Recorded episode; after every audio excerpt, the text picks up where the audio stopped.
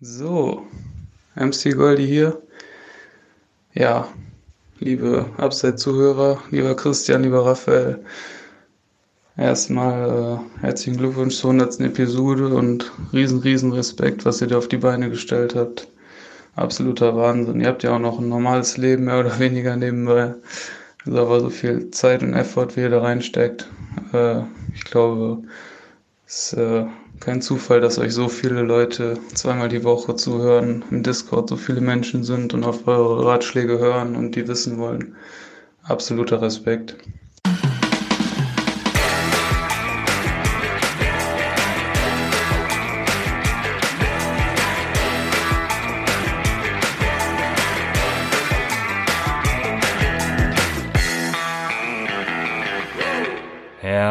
Herzlich willkommen, meine lieben Footballfreunde, bei Upside, dem Fantasy Football Podcast. Mein Name ist Christian und an meiner Seite ist zum hundertsten Mal, wie ihr gerade eben schon von äh, MC Goldi gehört habt, äh, Raphael. Ihr hört gerade unsere Folge zum Start Saturday der Woche 12. Die hundertste. Wir feiern ja Geburtstag quasi mitten in der Saison. Also äh, herzlichen Glückwunsch an dich, Raphael. Herzlichen Glückwunsch an mich.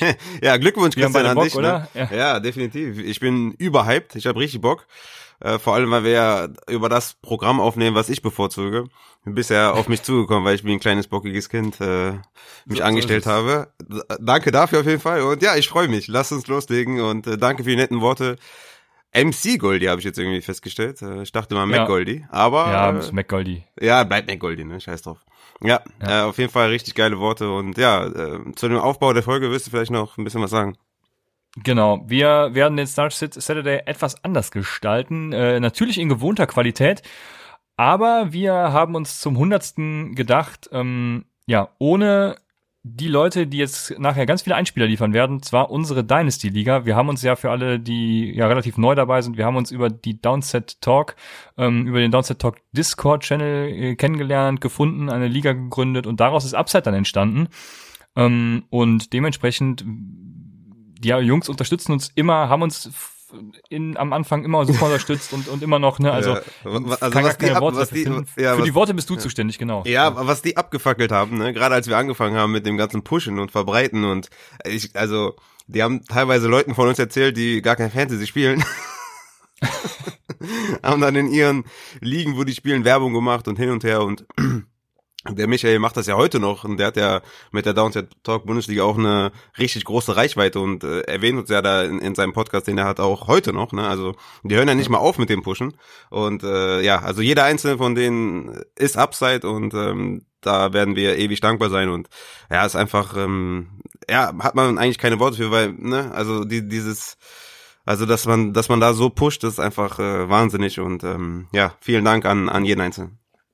Genau, und stellvertretend für die ganze Community, weil unsere ganze Community ist so geil. Ich, wir haben unter der Woche ja den Upset Bowl Draft für die Finalliga gemacht, was da auch wieder los war, wie viele Leute da zugeguckt haben und äh, ja, sogar zwei Jungs waren drin, also war wirklich eine geile Sache und mhm. stellvertretend mhm. für diese Community steht unsere Dynasty Liga ähm, zehn Jungs, plus uns an der Zahl, die uns ihre Starts of the Week genannt haben und die werde ich hin und wieder einspielen. Deshalb wollte ich auch mit einem anderen Programm aufnehmen, weil es da einfacher gegangen wäre. Aber so, also ähm, ich kann hier nichts einspielen, deshalb werde ich das nachher reinschneiden müssen. Falls äh, wir uns wiederholen in dem, was die Leute schon zu ihrer Begründung sagen, nehmt es uns nicht krumm, aber wir haben die Nachrichten so gut auswendig gelernt, dass es eigentlich kein Problem sein sollte. Deshalb, ähm, ja, vielen Dank an unsere Jungs. Ihr werdet es ja gleich alle hören und wir haben Bock, die haben Bock, äh, haben sich gefreut und wir freuen uns, dass ihr geantwortet habt, alle mit der Zahl. Und wir können loslegen, denke ich. Deswegen, yes. ähm, die erste News, die ich habe, ist, dass äh, Pittsburgh natürlich verlegt wurde. Ihr werdet es alle mitbekommen haben, weil sonst hätten sie vorgestern schon gespielt, wenn ihr die Folge hört. Und das, was ich so spannend finde, ist, dass die Ravens ihre Facility bis Montag zu haben müssen. Mm. Und ja, ich weiß nicht, wie damit umgegangen wird. Also ist ja noch nicht klar, wann das, also doch, das Spiel wurde zuerst mal verlegt, genau, ähm, auf Sonntag. Nur wenn die jetzt bis Montag ihre Facility zu haben müssen, dann weiß ich nicht, wie das am Sonntag vonstatten gehen soll.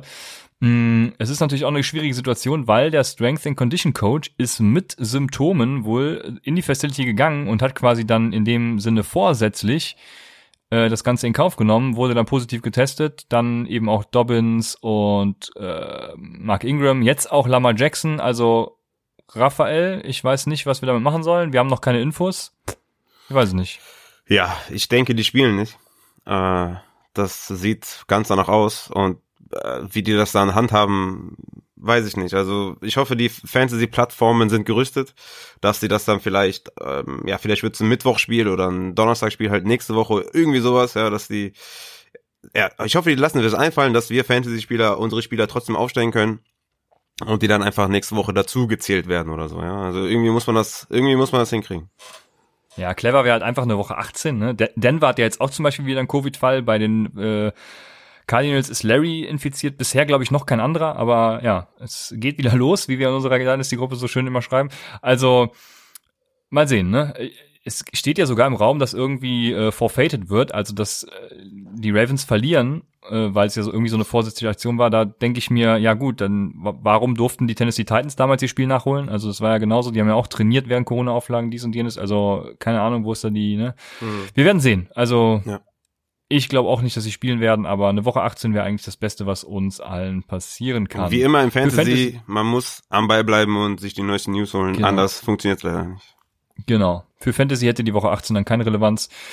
Genauso wie die Woche 17 hoffentlich bei euch. Und dementsprechend, gestern waren auch schon Spiele. Raphael, sollen wir darüber reden? Ja, die waren eigentlich äh, ziemlich interessant, oder? Also ne? Ich, ich fand es auch ganz gut. Ja, also zwei Teams haben 41 Punkte gemacht, Texans und Washington haben damit Dallas und Detroit ziemlich auseinandergenommen. Und ich kann immer nur wiederholen, äh, ich als Giants-Fan stelle immer wieder fest, dass es schlechtere Teams gibt. Und dann äh, freue ich mich immer. Ja, sollen wir kurz zu den Spielern was sagen? Also bei den Houston Texans äh, kann man, glaube ich, sagen, dass äh, Duke Johnson ohne den Touchdown, der echt ein schöner Touchdown war, hat er ja gefangen. Äh, ich glaube, ein 30 Yard Touchdown gefangen. Ohne diesen Touchdown wäre echt äh, depressiver Abend äh, gewesen für ihn. Aber mhm. so hat er wenigstens 15 Fantasy-Punkte gemacht, hat Gott sei Dank uns gerettet. Ich hatte ihn auch relativ hoch, jetzt nicht extrem hoch. Ich habe ja meine Rankings wie immer veröffentlicht. Da war er auf äh, Running Back 22. Und wenn man bedenkt, dass es halt keine Bye-Week ist, ist das schon ein stabiler Running Back 2. Also definitiv mindestens mal in die Flex. Von daher, Gott sei Dank, ist das schon mal gut gegangen. Und ähm, auf der anderen Seite bei den Running Backs hat man gesehen, dass Adrian Peterson mit zwei Touchdowns seinen Tag gerettet hat. Und das kann halt immer passieren. Für mich war es ein klarer Sit. Also ich hätte keinen von beiden aufgestellt, Karrion Johnson oder Adrian Peterson. Ähm, dass einer von den beiden in die Endzone fällt, war klar, dass Adrian Peterson es dann zweimal macht ähm, hat dann den einen oder anderen depressiven oder desperate Owner ähm, ja glücklich gemacht. Aber was ich krass fand, war, dass äh, Will Fuller, den ich ja noch bei dem Livestream zu dem Upside Bowl Draft Finale, ja noch, wo ich noch gesagt habe, dass Cooks für mich ja mehr Upside hat weil Fuller ja außer in einem Spiel immer einen Touchdown gemacht hat und da irgendwann die Regression kommen muss, der hat dann einfach mal sich gedacht, okay, mache ich mal zwei Touchdowns anstatt nur einen. Und äh, das war auf jeden Fall, fand ich krass, 32 Fantasy-Punkte für Will Fuller und Brandon Cooks immer noch 11, also auch sehr, sehr solide, hohen Floor haben beide und die sind beide einfach every week Starter, ne, mit Deshaun Watson. Ja, die Sean Watson, seitdem Bill O'Brien weg ist, äh, boah, ich, äh, ich weiß gar nicht gerade welcher, welcher genau, aber auf jeden Fall Top 4 äh, Quarterback. Also mhm. das läuft wirklich seitdem und ähm, ja, warum auch nicht, ne? Sie, sie machen endlich das, was sie sollen, geben die Sean Watson den Ball und der darf werfen und äh, was anderes käme auch da nicht in Frage. Duke Johnson hast du alles zugesagt, gehe ich genauso mit. Mhm, auf der anderen Seite, ja, ohne Kenny Golladay nichts los, ne? Mhm. Also Matthew Stafford auch wieder teilweise unterirdisch, ähm, mhm hat mir hier und da ein paar Punkte gemacht, aber ja, so zufrieden bin ich ja auch nicht. Und bei Washington muss man natürlich sagen, äh, da waren wir jetzt noch nicht. Äh, Anthony Gibson, ich hoffe, ihr habt auf Upside gehört und ihn schon vor der Saison gedraftet. Er, so langsam läuft's. Er, er also jedes Spiel ein Touchdown und gestern sogar drei. Äh, ich habe richtig Bock und Anthony Gibson wird mir in meinen Playoffs die Liga gewinnen. Da freue ich mich drauf. Ja, er ist, das war das erste Workhouse-Spiel, ne? Also mit seinen 25 Touches, das erste Workhouse-Spiel. Und ja, jetzt, also er ist sogar spielbar jetzt gegen Pittsburgh und San Francisco die nächsten Spiele. Muss man ihn einfach aufstellen. Er hat dieses, diesen äh, Touchdown-Floor im Rushing, wird sogar jetzt im Receiving-Game eingesetzt. Also ähm, ja, sky's the limit da in Woche 15, 16 mit Seattle und Carolina. Der wird 100% in vielen ähm, ja, League-Winning-Teams sein, definitiv. Ja, ansonsten irgendwas Besonderes. Logan Thomas hat wieder gepunktet, nicht nur als Tight End, sondern eben auch als Quarterback. Ist das die neue Taysom Hill Story? Würde er Alex Smith ersetzen? ja, der war ja natürlich auch Highschool-Quarterback, ist ja klar, Logan Thomas, ne? Der wurde sogar als Quarterback in die NFL gedraftet. Ach so, das sogar, okay, war sogar College-Quarterback ja, ja. oder was? Der war ein, ein, ja, ein guter, an einer kleinen Uni halt, ich glaube Virginia so, Tech okay. oder sowas war es. Also auf jeden Fall ähm, auch nicht so klein, aber ähm, ja, auf jeden Fall war er auch College-Quarterback ein guter. Ja. Wurde von den Cardinals gedraftet. Hat sogar Starts bei den Cardinals gemacht als Quarterback. Krass. Ach echt jetzt? Das habe ich gar nicht mitbekommen. Mhm. Das ist ja mega ja. interessant, okay. Deswegen auch das mit Taysom Hill. Das war sogar ernst gemeint wahrscheinlich. nee, das, das jetzt nicht, aber er könnte es, glaube ich. Okay. Ja. ja, krass. Nee, Logan Thomas, wie gesagt, ich habe den in, in zwei, drei Ligen und ich starte den jede Woche und entweder macht er seinen Touchdown, seine 12 Fantasy-Punkte oder macht er keinen Touchdown und hat seine 6 Fantasy-Punkte. Ist halt so mit Titans. Ähm, ja, man kann, glaube ich, zufrieden sein mit Logan Thomas äh, in der Saison über. Was natürlich interessant war, war Ezekiel Elliott, ne? der mal wieder einen jo. Fumble äh, verlost hatte. Ich glaube, der mittlerweile vierte in der Saison. Ich glaube, der hatte in den ersten vier Saisons, glaube ich, vier und jetzt in, in, der, in der Saison alleine äh, vier. Also ja, nach seinem Breakout oder seinem ja äh, Resurrection Game gegen Minnesota mit seinen äh, 23 Touches und 18 Fantasy Punkten war das mal wieder eine grottenschlechte Vorstellung und vielleicht jetzt der Zeitpunkt, ihn günstig zu holen? Oder sagst du mit diesem Matchup, also mit dem Schedule mit Baltimore, Cincinnati, San Francisco und Philly, willst du eher nichts mit Ellie zu tun haben? Oder denkst du, dass jetzt das, das bei Laufenster offen? Weil man hat es gegen Minnesota ja gesehen, dass er halt seine Touches bekommt. Ne? Woche 8 hatte er äh, 20 Touches, Woche 9 22, Woche 11 23. Also er hat die Touches, ne? Ja, ne, ich will, will damit nichts zu tun haben. Ich revidiere auch meine damalige Aussage, dass er irgendwie immer noch, äh, was haben wir gesagt, Top 10 Running Back ist, weil erstens die Offense, die Offense ist ein Problem, ganz klar. Und was mich noch mehr beunruhigt, ich habe heute tatsächlich keine Zeit gehabt, mir das Ganze nochmal anzugucken, weil ich ja im Hackathon war und äh, kann ich nur jedem empfehlen, der sich irgendwie fürs Programmieren interessiert. Also hat sehr viel Spaß gemacht, äh, super geil. Ähm, aber auf jeden Fall hatte ich keine Zeit, so und konnte mir deswegen nicht nochmal angucken, aber was ich gestern so gesehen habe, war, dass Tony Pollard sogar besser aussieht als Zeke Elliott. Ich, wie gesagt, also es kann natürlich da, das kann das Chase Edmonds Phänomen sein, ne? Er, ja. er kriegt eben die besseren, äh, die mhm. besseren Playdesigns. Mhm. Aber ja, und das finde ich sehr besorgniserregend. Es gab auch heute bei Twitter, habe ich mal kurz irgendwas überflogen von wegen, er kriegt 1,8 Millionen pro jeden Fumble oder so. Ich ja. weiß es nicht. Also sehr stark. Irgendwie sowas war das. Ja, Keine ja. Ahnung. Ja, stimmt. Also nee, ich möchte, ich möchte damit tatsächlich nichts zu tun haben. Ja. Ich wüsste auch nicht, welchen Spieler ich für ihn abgeben sollte. Ja. Ja, gut, wie gesagt, ich, also für mich wäre so ein kleiner Evozelär zum Beispiel so ein, so ein ja, wo ich sagen würde, in der Range sehe ich dann Ezekiel Elliott. Also so eine mit Running Back 2 immer noch aufgrund der Touches.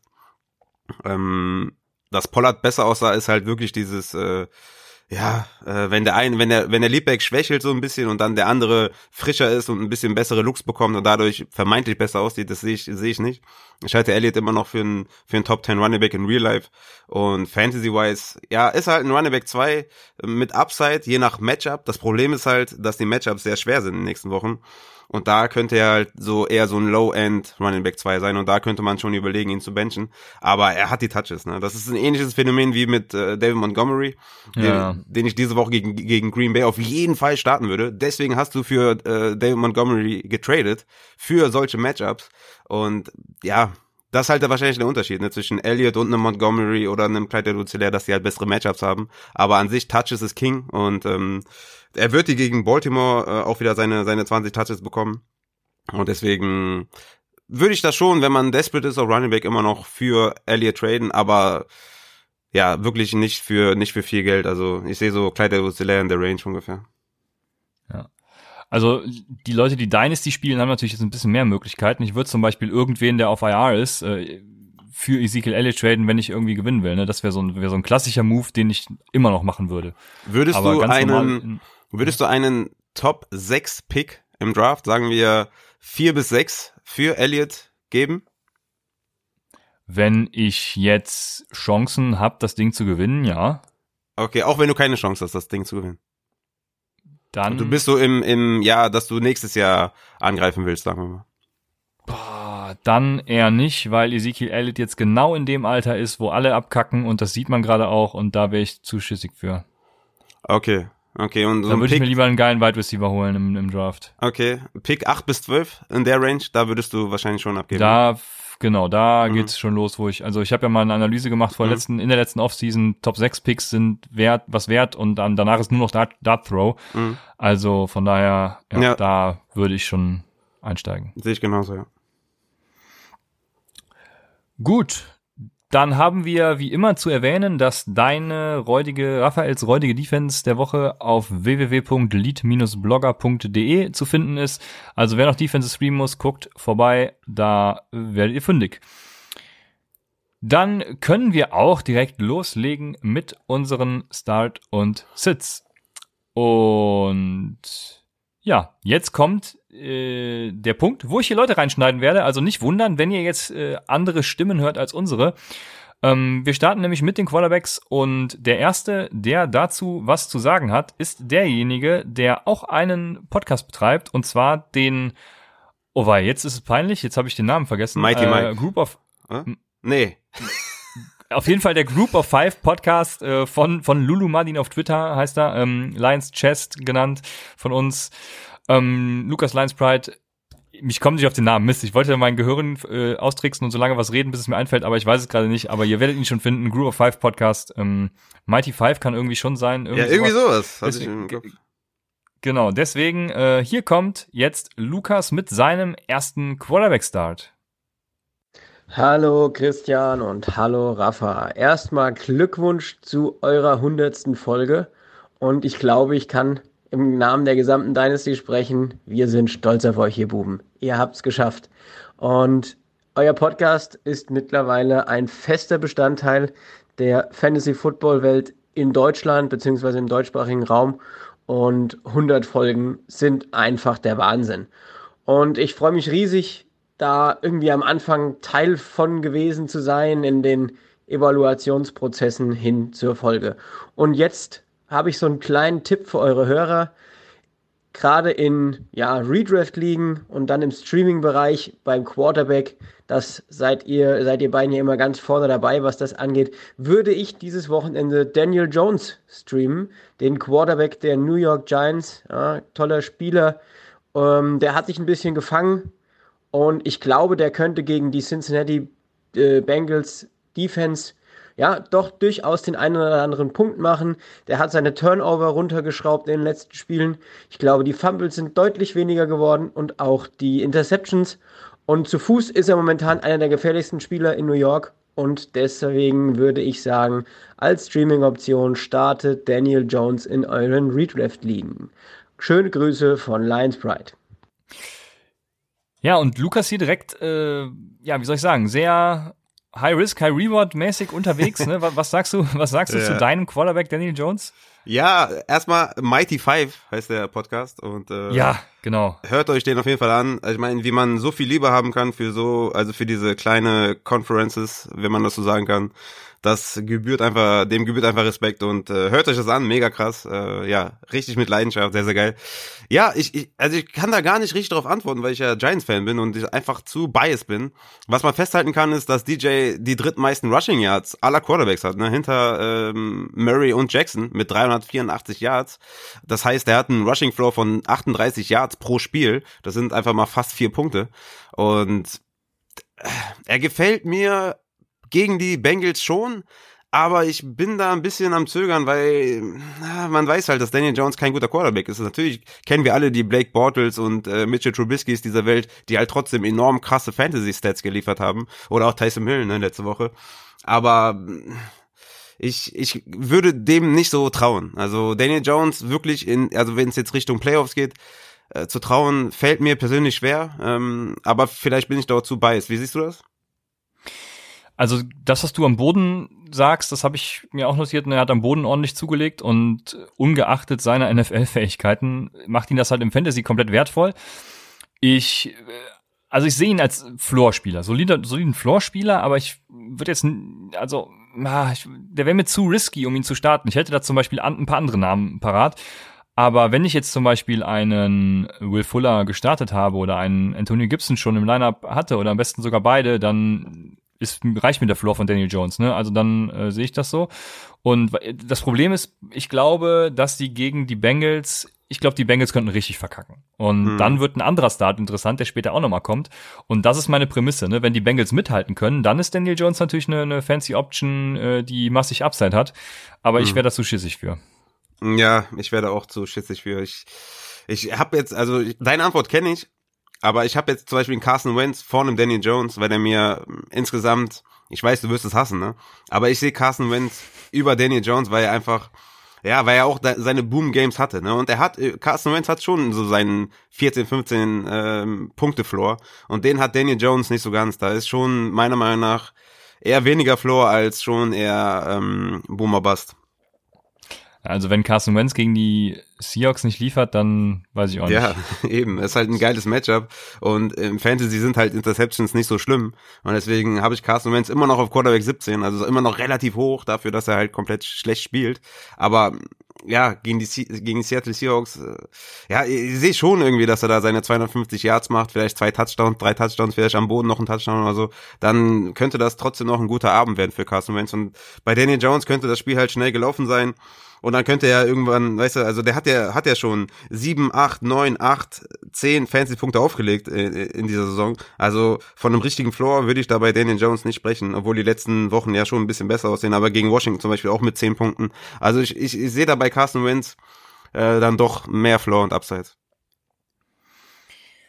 Okay, dann haben wir den nächsten Start und den nächsten Start präsentiert euch der liebe Taki. Okay, here we go again. Ähm, aus meinem Dynasty-Team die Starts of the Week. Bei, auf Quarterback hatte ich die Auswahl zwischen Derek Carr, Alex Smith, Carson Wentz und Matthew Stafford. Ich entscheide mich für Derek Carr gegen Atlanta. Denke, bei seinem aktuellen, bei seiner aktuellen Form und gegen Atlanta sind da durchaus einige Punkte drin. Ja, und hier, hier bin ich jetzt tatsächlich eher dabei. Also vielen Dank, äh, Taki. Hier bin ich eher dabei. Taki hat sich übrigens richtig viel Mühe gegeben. Da kommen noch ein paar mehr äh, Sachen von Taki. Der hat ja, wie ihr gerade gehört habt, ich habe vergessen, das zu erwähnen, dass Taki etwas anderes gemacht hat. Der hat es ein bisschen auf seinen Kader bezogen. Ähm, kann man aber durchaus, äh, denke ich, einiges von mitnehmen. Deshalb äh, viel Mühe gegeben. Kommen noch einige Spieler von Taki. Der Rest hat, äh, glaube ich, immer nur ein Start of the Week und Jan auch noch ein Start und Sit. Aber genau, das der Vollständigkeit halber. Taki mit Derek Carr jetzt da, das äh, kommt mir eher entgegen. Da bin ich eher ein Fan von, weil ich glaube, Matt Ryan wird natürlich jetzt wieder eskalieren, weil ich ihn diese Woche mal nicht als Start genannt habe. Und ähm, von daher denke ich, passt das einfach. Ne? Der, Matt Ryan, wenn Julio Jones hoffentlich dann auch spielt, ähm, wird Punkte auflegen. Damit muss Derek Carr automatisch Punkte auflegen. Bei ähm, Derek Carr ist auch noch die Sache, dass er in Domes komischerweise echt viel besser ist als äh, Outside. Er hat dieses Jahr eh ein gutes Jahr, würde ich sagen. Von daher passt das. Ich äh, bin da voll und ganz bei Taki und sage, Derek Carr passt für mich. Ja, Taki, der Vize-Champion aus unserer Dynasty. Ich bin, ja, du hast schon gesagt, also wenn, wenn Matt Ryan es schafft mitzuhalten, dann bin ich da auch, ähm, also ich hoffe, Holly, Julio Jones spielt, dann äh, wird, wird äh, Matt Ryan da schon mehr mithalten können als ohne. Aber ich habe Derek Carr auch diese Woche auf, auf Quarterback 10. Das heißt, ich bin da ganz bei Taki.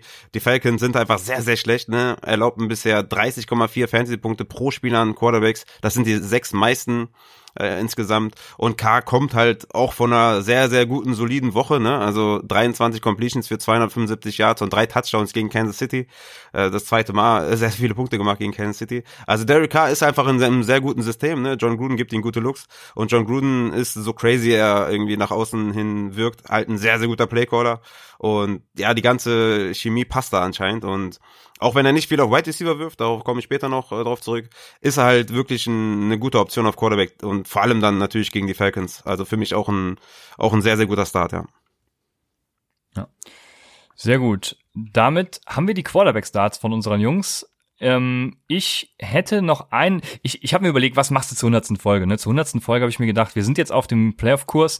Nimm doch Spieler, wirklich keiner auf dem Schirm hat und die komplett eskalieren können. Und da bin ich jetzt natürlich ein bisschen raus, weil ich habe mir hier einen Spieler notiert, der, auf, den ich echt gehofft hatte, wenn die Ravens eben nicht so blöd gewesen wären. Ähm, Tyler Huntley hatte ich mir notiert, weil wenn RG3 nicht starten wird und wenn ihr jemanden braucht, um Fuller und Gibson zu schlagen, dann Tyler Huntley. Ne? Ich kann mir vorstellen, dass Huntley richtig eskaliert, wenn er spielt. Huntley ist ein mobiler Quarterback, der mir vor dem Draft ziemlich gut gefallen hat, kommt von den Utah Utes. Äh, schöne Grüße an James.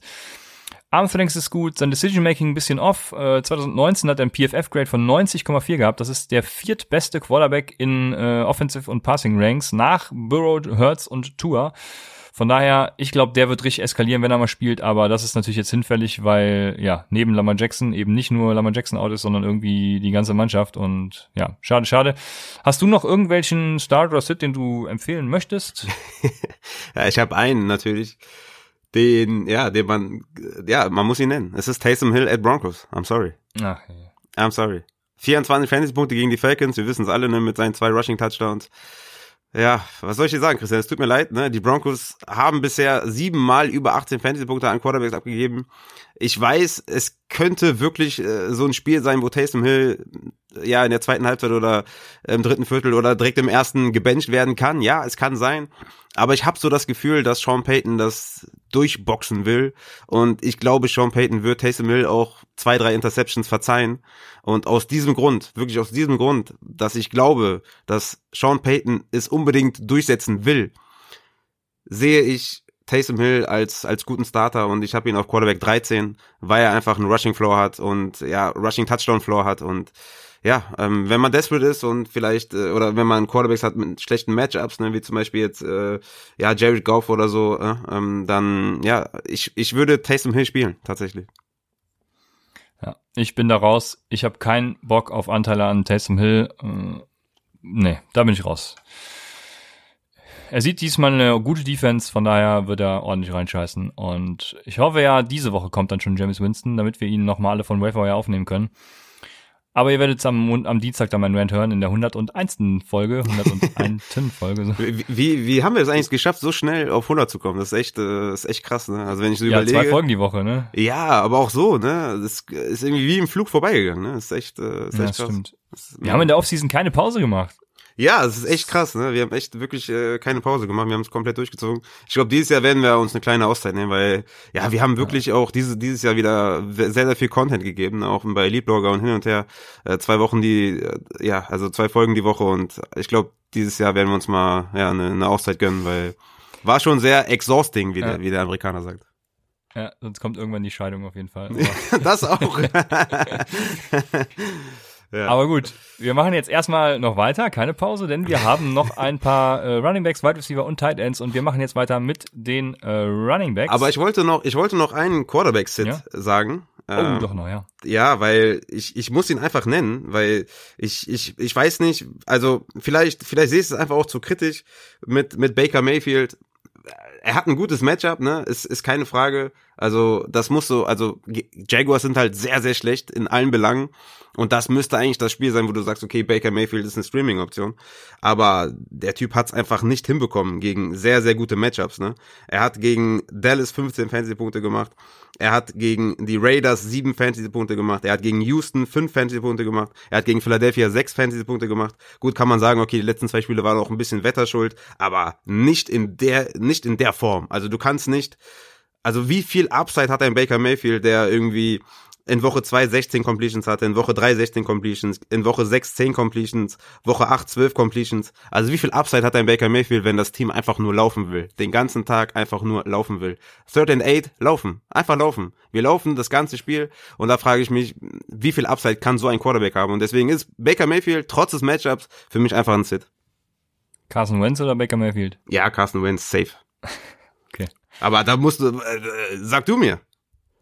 Ich, keinen von den beiden. Also da finde ich das Wobei, du sagst ja schon alles, Baker Mayfield, also Baker Mayfield hat immerhin noch ein, ja, ich wäre trotzdem eher bei Baker Mayfield. Ich, ne, ich bin dabei. Ist, das sollte man im Fantasy Football übrigens nie sein, deswegen hört nicht auf mich in dem Fall. Dann können wir weitermachen mit unseren äh, Running Backs und auf Running Backs haben wir unseren Champion als ersten äh, eingeblendet. Also Uh. jetzt kommt unser Champ. Viel Spaß. Hey Christian, hey Rafa. Hier ist der Champ aus Landau und ich melde mich von der Tabellenspitze unserer Dynasty. Ja, als wir uns damals gegründet haben, dachte ich, boah, einfach ein paar Fantasy-Heads. Aber mittlerweile habe ich gelernt, Fantasy ist live und Dynasty ist Family. Und unsere Familie hat letztes Jahr ein Baby geboren und das ist euer Podcast. Der wird nach nicht mal anderthalb Jahren schon 100 und dazu gratuliere ich euch natürlich herzlich und wünsche euch, abgesehen von Playoff-Wins gegen mich, nur das Beste. Macht weiter so, ich habe noch keine Sekunde verpasst, ich werde keine Sekunde verpassen, ich liebe euch. Ja, ihr wolltet noch einen Start der Woche hören. Das kann natürlich kein anderer sein als Wayne Gallman. Nicht nur, weil er mich zum Titel in unserer Liga führen wird, sondern auch, weil das Matchup gegen Cincinnati diese Woche besonders juicy ist. Offensiv wird ja gar nichts gehen und deswegen wird Goldman die ganze Zeit auf dem Platz stehen, alle Touches bekommen, 20 Touchdowns machen, 100 Fantasy-Punkte. Aber 14 bis 15, 16 Punkte kann man von ihm erwarten. Er hat die letzten vier Spiele gezeigt, ähm, dass er der Go-To-Guy ist. Ist ja auch kein anderer da, wer soll es sonst machen? Er wird wieder einen Touchdown machen, ein paar Yards, ein, zwei Bälle fangen und mir den Sieg diese Woche bringen. Liebe Grüße an euch und natürlich an die Community, an die Dynasty.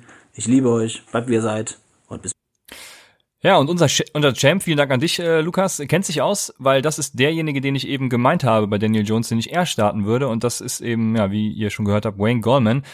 Ich denke, die Bengals sind ein gefundenes Fressen für Running Backs, ne? Die erlauben auch gerne mal ein paar hundert Jahre. Also Goldman ist dazu die letzten Spiele auch echt zuverlässig, äh, in Anführungsstrichen, weil er macht immer Touchdowns, ne? Alleine durch Yards kommt er nicht, aber er ist eben auf die Touchdowns angewiesen ja. und ich glaube, dass er die auch weiterhin gegen die Bengals äh, erzielen wird. Von daher bin ich da ganz bei Lukas und glaube, Wayne Goldman ist äh, jetzt für diese eine Woche noch ein sicherer Start. Ja, definitiv. Über Yards kommt er nicht, hast du vollkommen recht. 34 Yards, 44 Yards, 68 und 53 Yards. Ähm, genau, aber jeweils halt immer ein Touchdown gemacht, in Woche 10 sogar zwei Touchdowns. Ja, also musst du aufstellen, für mich auch Wayne Goldman ein klarer Starter. Ich habe ihn auf Running Back 21 vor Leuten wie Duke Johnson, vor Leuten wie Giovanni Bernard äh, oder Jonathan Taylor, weil er einfach ja den den Workload inne hat und er ist da der klare Leadback. Äh, ja, so traurig das ist, ist Wayne Gorman halt eine Fantasy-Option. Er ist wirklich kein guter Running Back, aber Opportunity kills und ja, für mich auch ein Start gegen Cincinnati Bengals. Er hat einfach einen Rushing Floor und äh, wenn er da ganz alleine in meiner Goal-Line ist, dann ja, keine Frage, startest du den. Genau. Der zweite, obwohl komm, wir bauen zwischendurch mal äh, was von mir ein. Ich habe, ich hatte überlegt, ob ich in unserer hundertsten Folge, ob ich einfach mal Ty Johnson nennen sollte, weil äh, yes, La, La Michael P. Ryan ist out, ne? Frank Gore wird da der, ja, wahrscheinlich der, der alleinige Workhorse-Back sein, aber wenn einer rein, ich habe ja eben gesagt, ich will Spieler nennen, die keiner, keiner will, aber die High, High, Super High Risk und äh, ordentlich Reward sind. Ty Johnson, Leute der wird diese Woche klicken. Aber du weißt, wenn du Nicht? sowas machst, ne, dann kommen Leute und fragen dann ernsthaft so Fragen wie, ja, äh, Ronald Jones oder Ty Johnson oder so, ne? Ja, also okay, Ty Johnson schmeißt ihr nur rein, wenn ihr komplett desperate seid und nicht wisst, was ihr tun sollt. Das, denke ich, sollte klar gewesen sein. Wer, bei wem ich das anders sehe, ist äh, Selvin Ahmed tatsächlich gegen die Jets, also die, auf der anderen Seite dann. Wenn Miles Gaskin, nicht, äh, doch. Ich verwechsel immer Gesicki und Gaskin. Ja, genau. Äh, falls mal Gaskin weiterhin out ist, dann ist es natürlich eine sichere Option für mich. Aber jetzt machen wir weiter mit Tucky. Nochmal. Diesmal auf Running Backs. Auf Running Back habe ich die Auswahl zwischen Nahim Heinz, ähm, Sanders, Clyde Edwards Hilaire, Rex Burkhead, wobei der verletzt ist, Duke Johnson und Gaskin und McCaffrey auch leider verletzt. Da entscheide ich mich für Nahim Heinz gegen Tennessee.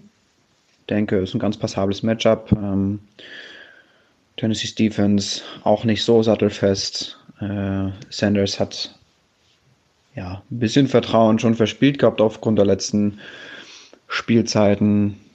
Edward Hilaire hat, glaube ich, das schwerste Matchup gegen Tampa Bay.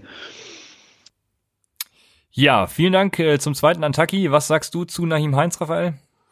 Boah, Colts Backfield, ne? Damit kannst du mich jagen auf jeden Fall, weil ich weiß nicht mehr genau, was das, was das genaue Quote war von Frank Reich, aber irgendwie sowas wie, ja, heute war halt mal Jonathan Taylor dran oder wir sind irgendwie, ne? Also heute war, das Spiel hat uns das halt so diktiert, irgendwie nach dem Motto. Ey, keine Ahnung, wer jetzt in dieser Woche da irgendwas, äh, wer da jetzt die meisten Carries sieht, weiß ich nicht. Ist es Jonathan Taylor, kriegt eine Goal-Line dann auf einmal Jordan Wilkins die Carries, bekommt Naim Heinz auf einmal wieder die Hot Hand für mich sehr undurchsichtig und wie gesagt, in diesen wichtigen Wochen für mich keine Option. Ähm, weder Jonathan Taylor noch Naeem Heinz noch John Wilkins. Für mich wirklich eher die Desperate-Spieler. Wenn ich einen starten würde, dann Jonathan Taylor, weil er halt im letzten Spiel halt der Workhorse war. Aber es kann sich, es kann sich jederzeit ändern und ja, deswegen Naeem Heinz für mich eher so ein Desperate Flex Play. Natürlich hat er immer seinen Rushing, äh, sein, sein Receiving Upside, aber ich würde darauf einfach nicht bauen und ähm, jetzt auch mit T.Y. Hilton ein bisschen mehr eingebunden, kann das auch wieder ein bisschen weniger werden mit seinen Catches. ja, ich bin einfach nicht aufgeregt, was dieses Backfield angeht und weil es mich einfach, ähm, ja, es kann nicht wirklich hart hitten, ne? wenn du einen von den beiden aufstellst, also Jonathan Taylor oder Naeem Heinz, kann da halt wirklich auch einfach eine fünf Punkte Woche entstehen und das kann ich mir in der Phase der Saison einfach nicht leisten. Also wirst auf jeden Fall lieber CEH als Naeem Heinz aufstellen, nehme ich ja, an. Ja, ja, safe. Ja, genau, also da bin ich zum Beispiel auch diesmal klar dabei. Ähm, obwohl, also du hast schon gesagt, sehr undurchsichtig. Ne? Jonathan Taylor hatte letzte Woche genauso viele Receptions wie Heinz zum Beispiel. Ja. Dass das mal vorkommt, hätte auch keiner gedacht. Ja. Taylor aber dafür hinter der Line of Scrimmage eher und Heinz eben ja weiter vorne, größeren A-Dot.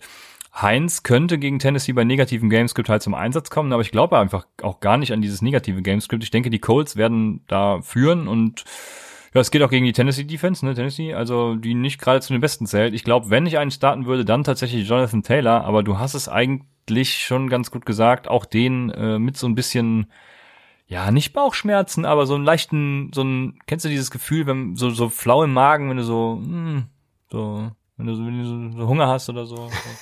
das, äh, dieses Gefühl hätte ich dann. Also, ja. ja. Dann, um mit den Running Backs abzuschließen, mit den Starts zumindest, haben wir noch eine Frage von Barista Renault Jr. aus dem Discord-Channel. Der fragt, soll man Austin Eckler und Raheem Mostert direkt wieder starten, wenn sie von einer zurückkommen. 100 Prozent. Also Eckler auf jeden Fall, 100 Prozent, ähm, 1000 Prozent, weil ja Eckler ist einfach hat keinen Split Backfield vor sich, ne? Der hat Kalen Belage, der ja, äh, okay, du magst ihn, aber der jetzt halt nicht so der beste Running Back ist. Und der ist klar besser aus den Eckler und wird klar wieder seine Touches bekommt, bekommen. Und Mostard, ja gut, ich, ich kann die Frage verstehen, weil weil Shanahan ne, und Hot Hand und weiß man nicht genau, aber Mostard hat einfach diese Big Play Ability und ich hatte es ja in der Offseason rauf und runter geredet, warum Raheem Mostert für mich ein Running Back 2 ist, warum ich ihn hoch draften werde. Ja, und das hat er ja in der Saison bestätigt. Er ist einfach ein sehr, sehr guter Running Back und der ist da die Eins, wenn er zurückkommt. Und ich würde beide auf jeden Fall starten, wenn die von IR zurückkommen und starten. Ja. Also ich sehe das genauso, ich würde auch direkt beide starten, warum nicht, ne? Ja. Sehe da im Moment noch keine Bedenken, außer wenn irgendwas, äh, ach nee, die werden die, also wenn du spielst, dann bist du auch 100% fit und musst Leistung bringen. Also von daher bin ich da dabei. Dann kommen wir zu den Sits. Ähm, da haben wir jetzt keine Nachrichten. Ich habe mir mal so ein paar Sachen aufgeschrieben. Es sind eigentlich jede Woche dieselben. Ne? Ich habe mir zum Beispiel Melvin Gordon aufgeschrieben. Ne? New Orleans ist die fieseste Defense gegen Running Backs. Also ich glaube, wenn es eine richten kann, dann natürlich äh, der Goat Philip Lindsay. Aber ich würde, wenn ich bessere Optionen hätte, äh, beide sitten. Jetzt stelle ich mir zum Beispiel die Frage, würdest du einen Frank Gore über einem der beiden sehen? Safe. Ja, ich nämlich auch alleine aus, aufgrund eben dieser Leadback-Rolle. Ne? Ja. Ähm, dann haben wir mit Gio Bernard ein weiteres Backfield, was eben Messi wird. Wir dachten ja anfangs, es, es wäre ein 1 zu 1 Ersatz von Gibbs, äh, von ähm, Mixen. Das haben wir jetzt gesehen, ist nicht der Fall. Ja, Gio Bernard würde ich zum Beispiel auch nicht aufstellen. Ja, ja, bei Gio Bernard geht so ein bisschen, also die werden wahrscheinlich schon eher im Rückstand, im Rückstand geraten äh, gegen die Giants und dann wird er wahrscheinlich schon eher so ins Passing Game eingesetzt er war ja immer noch Rushing Leader mit 9 zu 5 Carries gegen Samaji Pirine. Auch deutlicher Reception Leader mit 4 zu 1. Die Snaps waren halt relativ ausgeglichen mit 37 zu 31 halt immer noch ein gutes Stück für Bernard, aber nicht dieses High-End Handcuff gutes Stück, dass du halt sagst, okay, 40 mhm. zu 10 oder sowas, ne? Das waren so meine Bedenken. Aber jetzt, ich würde jetzt nicht sagen, dass Giovanni Bernard ein klarer Sit ist. Also für mich immer noch ein Start. Ich habe ihn auf Running Back 23. Es ist halt für mich nur nicht dieser, ja, dieser krasse Handcuff, dass ich sage, okay, der ist ein Plug-and-Play, hundertprozentiger, äh, ja, Running Back, den ich spielen würde. Aber ich sehe ihn noch deutlich vor Samaji Pirine. Was ich mir jetzt gerade gefragt habe, würdest du, weil Melvin Gordon ja für dich ein Sit ist, natürlich Melvin Gordon ist für mich auch ein Sit, aber würdest du Melvin Gordon oder Naim Heinz aufstellen, um da vielleicht mal die Naim Heinz äh, Range festzulegen? Boah. Die sind beide echt fies, ne? Also wenn ich, äh, boah, ich hätte in, in beide keine Erwartung tatsächlich. Aber ich würde wahrscheinlich Nahim Heinz noch eher aufstellen, weil ich da denke, dass Tennessee wenigstens noch mithalten kann und eben doch das Game, Game Script dazu führt, dass Nahim Heinz dann hier und da äh, Carries äh, beziehungsweise Receptions ja, kriegt und einen Touchdown macht oder so. Aber denkst du, denkst du, äh, dass äh, Denver nicht mithalten kann mit New Orleans? Hm, ja, also nein, ich denke nicht, dass sie mithalten können. Ach echt? Okay. Ich sehe es relativ ausgeglichen, ehrlich gesagt. Ich, also also du findest Taysom Hill so kacke, aber würdest, äh, also verstehe ich nicht so ganz. Denkst du, dass Taysom Hill dann im ersten Viertel schon gebencht wird und dann ja. äh, Winston kommt und die dann vier Touchdowns machen und das Spiel ist durch oder was? So ist es. Ah, okay. Ja, gut, okay, gut. Also ich, ich denke, dass das Spiel wird re relativ ausgeglichen sein und ja, okay, alles klar. Dann, Relativ ausgeglichen Kacke dann aber. Ja, aber so, dass, dass die Running Backs schon auch ihre Carries noch sehen. Das, äh, also ich sehe Melvin Gordon, ich habe ihn auf 33 und dann Heinz auf 37, also beides keine Option. Aber ich sehe Melvin Gordon dann doch schon noch vor Heinz. Ah, wenn ich einen will, dann nur Philipp Lindsay, weißt du doch. Ja, den, äh, den habe ich noch, hein noch hinter Heinz. Ah, ja, ja, ja. Dann haben wir, kommen wir schnell weiter. Wir haben eine Abschlussfrage zu den Running Backs von Alpha Omega aus dem Discord-Channel. Der fragt zum Backfield in Seattle. Wird Penny bei einer Rückkehr eine Rolle spielen oder ist das Ranking weiterhin Carson Hyde Penny? Carson Hyde Penny, ja. Ja, können wir damit äh, direkt auch abschließen, sehe ich genauso. Also weiter geht's mit den Wide Receivers und jetzt kommen wieder unsere Jungs, Aber auf die ihr euch den ganzen Abend freut. Aber du wolltest noch was sagen? Ja, ich, ich wollte noch, ähm, weil ich habe ja so ein bisschen jetzt über Kleider äh, geredet, ähm, war, also ne, eben noch in der Einstiegsfrage mit Elliot wegen Trade und so. Ich wollte vielleicht noch kurz auf Kleider eingehen, weil der aus, ja, weil er in den letzten Spielen halt immer einen Touchdown gemacht hat und dadurch halt, ja, seinen Tag immer so ein bisschen gerettet hat und vielleicht manche jetzt davon ausgehen, dass er halt so ein Strong Start ist und Running Back 1 ist oder sowas. Ähm, ich hatte mir mal die Touches angeguckt, vor Bell und nach Bell und das sieht nämlich wie folgt aus. Also bevor Livion Bell zu den Kansas City Chiefs gekommen ist, hatte Clyde Dutele 21,3 Touches ähm, pro Spiel und seit Bell da ist 10,3 Touches. Also das ist wirklich ein Riesenunterschied. Und das macht Clyde Dutele halt wirklich Touchdown-abhängig. Und die Tampa Bay Buccaneers erlauben bisher nur sieben Touchdowns am Boden, das ist Platz 15, also so wirklich der Mittelmaß in der Liga. Ähm, und also für mich ist Clyde Rozillaire halt wirklich moving forward nicht mehr als ein, ja, so ein Running Back 16, 17, 18, 19, so in der Range. Also immer noch mit so ein bisschen ähm, Vorsicht zu genießen. Für mich definitiv kein Strong Start, Rest of Season, weil er einfach viel weniger Touches sieht, seitdem Le'Veon Bell da ist. Und Le'Veon Bell wäre ja, wär ja quasi auch vielleicht zumindest Desperate Flex worthy, wenn nicht noch Daryl Williams so viel auf dem Platz stehen würde. Ähm, die beiden klauen Clyde Wutzilär meiner Meinung nach viel zu viel äh, Carries und Touches. Deswegen das nochmal kurz zu Clyde Wutzilär. Wenn er, also er hatte jetzt wirklich zwei Spiele, wo er wirklich sehr, sehr gut war, ne? Mit 20 Fantasy-Punkten gegen die Raiders. Für mich wäre das wirklich so ein Seller-High-Fenster, was jetzt aufgegangen ist. Ja, okay. Ich finde, du hast alles hervorragend ausgeführt und ich habe dem nichts hinzuzufügen. Sehr gut. Ich hatte, ich hatte noch äh, James Conner als als Sit. Also jetzt nicht als, als Strong Sit, ich sage, James Conner will ja. ich niemals aufstellen. Aber mir gefällt das Matchup gegen Baltimore nicht so sehr. Und wie gesagt, seit, seit Woche 6 hat äh, Benny Snell mehr Carries inside 5 als Conner. Das heißt, wenn er, ja. wenn er, wenn er halt da die Touchdowns nicht sieht oder wenn er keinen hohen Workload sieht und gegen Baltimore ist halt auch nicht so gut zu laufen, obwohl die jetzt auch ein paar Ausfälle haben da Interior.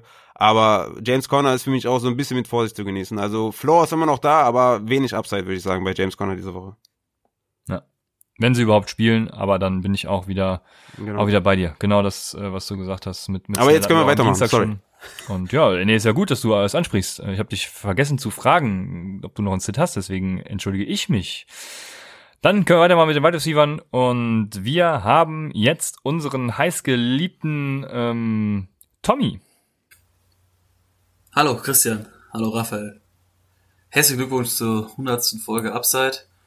Es macht mich schon ein bisschen stolz, dabei gewesen zu sein, als es mit euch losging. Und dafür danke ich euch und hoffe, dass ihr weiterhin so gute Arbeit leistet. An dieser Stelle gehen natürlich Grüße raus an die geilste Dynasty der Welt und an die beste Community, die Upside Community. Mein Start der Woche ist DJ Moore, Wide Receiver der Carolina Panthers. Wir spielen gegen die Vikings und DJ Moore bietet einfach einen hervorragenden Floor er hat in den fünf der letzten sieben Spielen 93 oder mehr Yards gefangen und spielt auch generell die meisten Snaps der Wide Receiver der Carolina Panthers. Und wenn wir uns einfach nur mal die harten Fakten angucken, dann hat er pro Spiel gesehen diese Saison über sieben Targets. Auch wenn einige sagen, dass die Vikings Defense ein bisschen besser gegen den Pass geworden ist, so wissen wir doch, dass die Cornerbacks einfach nicht mithalten können und dass wenn PJ Walker spielt, es genau wissen wir einfach nur, dass er letzte Woche DJ Mo elf Targets gegeben hat und Teddy, wenn er wiederkommt, sollten wir uns keine Sorgen machen mit Joe Brady als Offensive Coordinator, dass er diese Defense zerstören wird. Ja, und Tommy hat hier eine ganz interessante Option, wie ich finde. Ähm, Moore, also DJ Moore war die letzten Spiele ja wieder auf einer Stufe mit Anderson, also als 1A und 1B-Lösung quasi. Ich kann tatsächlich gegen Minnesota nichts gegen diesen Start sagen. Ne? Die geben die sechs meisten Punkte am Wide Receiver ab und die zweitmeisten Touchdowns sogar. Jetzt kommt natürlich zum Tragen, dass Curtis Samuel zwar das Red Zone Target ist, aber äh, ja, DJ Moore kommt quasi dahinter. Ja, von daher, ich finde, das ist durchaus berechtigt, dass man DJ Moore als Tag deklariert. Was sagst du? Ja, definitiv. Auch äh, immer wieder schön diese warmen Worte unserer Dynasty-Kollegen. Ne? Ich dachte, da kommt so ein bisschen hier und da so ein bisschen, weißt du, ein bisschen sneaky Hate oder so, vielleicht hier und da. So. Aber ey, es sind ja nur warme Worte. Also es ist echt äh, Danke auf jeden Fall dafür. Und ja, ja, die sind gut erzogen. Die wissen, wie man in der Öffentlichkeit agieren muss. Und wir kriegen nachher die Worte wieder nur im Chat. ja, das stimmt. Ja, ich, wie gesagt, ich bin vom Chat-Feeling ausgegangen und da geht's manchmal heiß her. Aber ey, vielen Dank für die, für die Ja gut, da beleidigen wir uns ja auch gegenseitig immer. Das ist ja, wir sind ja ja, auf jeden Fall, sehr, sehr gut. Gefällt mir. Nee, DJ Moore definitiv, äh, mein Wide Receiver 19, äh, vor Robbie Anderson, mein Wide Receiver 21. Also ich habe DJ Moore auch vor ähm, Robbie Anderson. Du hast angesprochen, 17 Touchdowns erlauben die Vikings, sind damit Platz zwei äh, ähm, in der NFL. Und ich hatte es ja mir aufgeschrieben, seit Woche 7 hat halt Robbie Anderson 8 Fantasy-Punkte im Schnitt und DJ Moore 13,7 Fantasy-Punkte im Schnitt, weil sie halt diesen Touchdown-Flow haben. Ähm, die haben ja jeweils auch viel mehr Touchdowns gemacht als Robbie Anderson. Und ja, gegen, gegen die Minnesota hast du halt diesen Touchdown-Flow und deswegen, ja, DJ Moore für mich auf jeden Fall auch ein Strong Play, definitiv. Sehr schön. Dann haben wir jetzt ein besonderes, äh, ja, ich habe mich sehr gefreut, als ich diese Nachricht erhalten habe. Und jetzt kommt äh, Pille FB Pilsen. Hi Upside, hier ist FB Pilsen, der Fantasy-Lappen.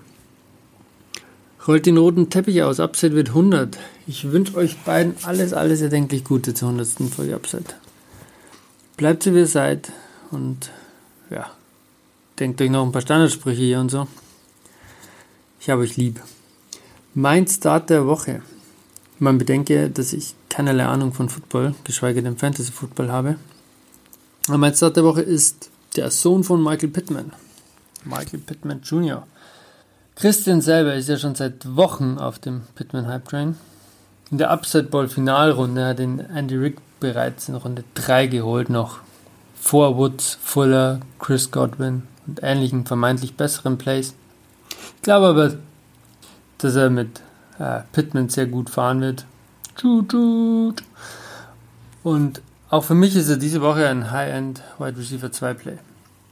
Gegen die Packers letzte Woche hat man ja schon sein äh, Potenzial gesehen beim Catch and Run zum Touchdown. Er kann ein richtiges Monster sein. Und ihr fragt euch jetzt bestimmt, ja, mh, hm, drei Receptions, nach dem Touchdown kam ja gar nichts mehr. Ja, das stimmt. Aber es lag auch daran, dass die Packers nicht ganz so dumm sind und ähm, Jair Alexander auf den besten Spieler der Colts angesetzt haben. Und schon hat äh, Pittman Jr. keine Looks mehr von Noodle Arm Rivers gesehen. Aber jetzt die gute Nachricht. Tennessee hat keinen Jair Alexander. Ähm, Pittman hatte vor zwei Wochen schon mal über 100 Yards gegen die Titans. Und das Vertrauen von Noodle Arm Rivers in Pittman wird immer mehr und mehr wachsen. Deshalb solltet ihr auch Pittman vertrauen. So wie Christian.